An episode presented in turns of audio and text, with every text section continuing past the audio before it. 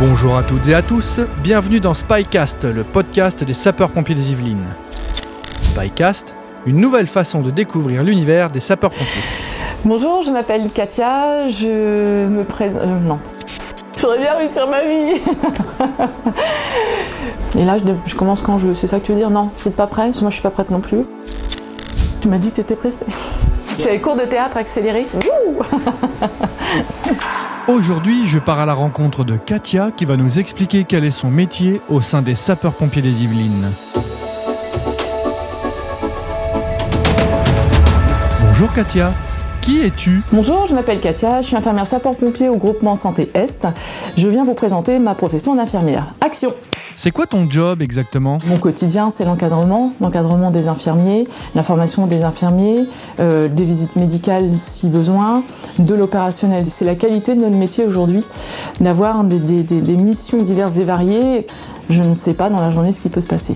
Et c'est ce que, c'est ce que j'aime aujourd'hui, c'est le terrain et l'inconnu. Hein, et surtout pas la routine. Tu as toujours été pompier? Dans mon cursus euh, professionnel, euh, d'avoir commencé en hospitalier, c'était incontournable.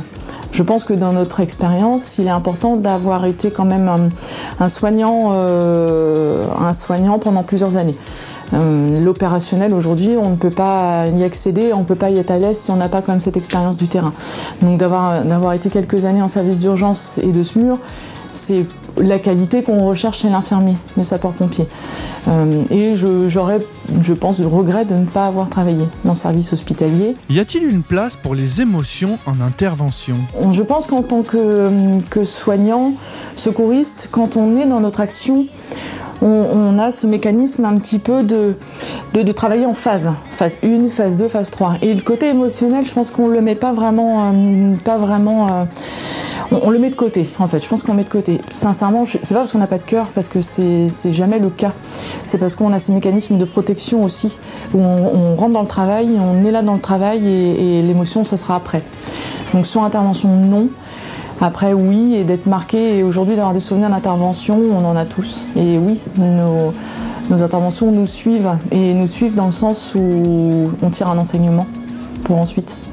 Est-ce que c'est dur de parler de soi C'est très dur de se livrer, c'est très dur de parler de soi, pas de s'ouvrir, de parler, de parler de soi, c'est qu'est-ce qu'on dit, ce qu'on dit pas, et euh, qu'est-ce qu'on peut dire?